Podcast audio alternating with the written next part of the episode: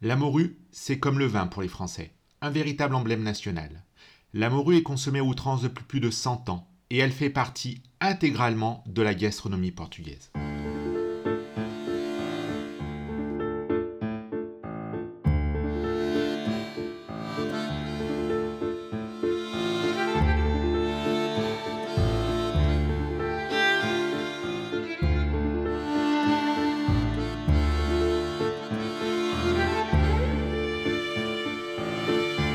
Le Portugal, qui est constitué de 900 km de côte, voit son histoire intimement liée à la mer. N'oublions pas que le Portugal compte dans son histoire de très grands navigateurs, comme par exemple Vasco de Gama, Henri le Navigateur, Pedro Alvarez Cabral ou bien encore Magellan. Parallèlement à tous ces grands navigateurs qui ont fait la renommée du Portugal, le pays a toujours été un pays de pêcheurs. C'est leur histoire et on ne peut pas le nier. Les territoires marins sont tellement grands plus grand que le pays lui-même, qu'ils ont permis aux pêcheurs d'avoir une pêche variée et abondante. Cependant, ce qui a fait la richesse du Portugal, c'est bien entendu la morue, que l'on mangeait à l'époque tous les jours. Aujourd'hui un peu moins, car elle est devenue un produit extrêmement cher. Les premières traces de pêche et de salage de la morue au Portugal remontent au XIVe siècle. C'est à l'époque des découvertes que les Portugais ont vu dans la morue le poisson idéal, capable de résister aux longs voyages en mer. Il faut savoir que les pionniers de la pêche de morue étaient les vikings, qui en l'absence de sel laissaient sécher le poisson à l'air libre. Au Moyen Âge, le sel était un bien que les Portugais possédaient, et ils l'utilisaient comme monnaie d'échange avec les pays nordiques, dont ils importaient la morue en échange de sel.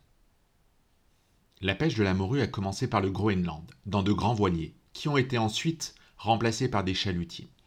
Le séchage et le salage, qui étaient réalisés sans substances chimiques, ont permis de préserver les propriétés nutritionnelles du poisson.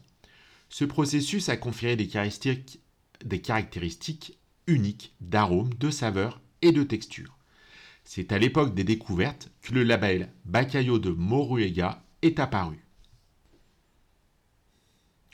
Vers 1506 est apparue une taxe sur, sur, la morue qui entrait dans les ports entre le Douro et le Minho.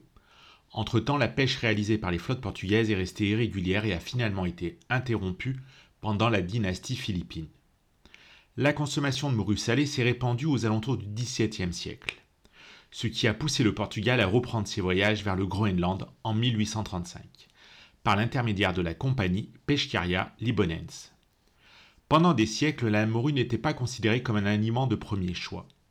Il faut attendre 1790 pour voir sa consommation évoluer, s'intégrant ainsi dans les habitudes alimentaires des classes moyennes et supérieures.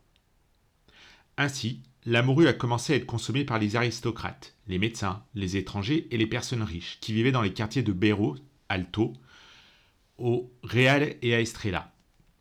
La maison royale avait même ses propres fournisseurs au XVIIIe et XIXe siècle.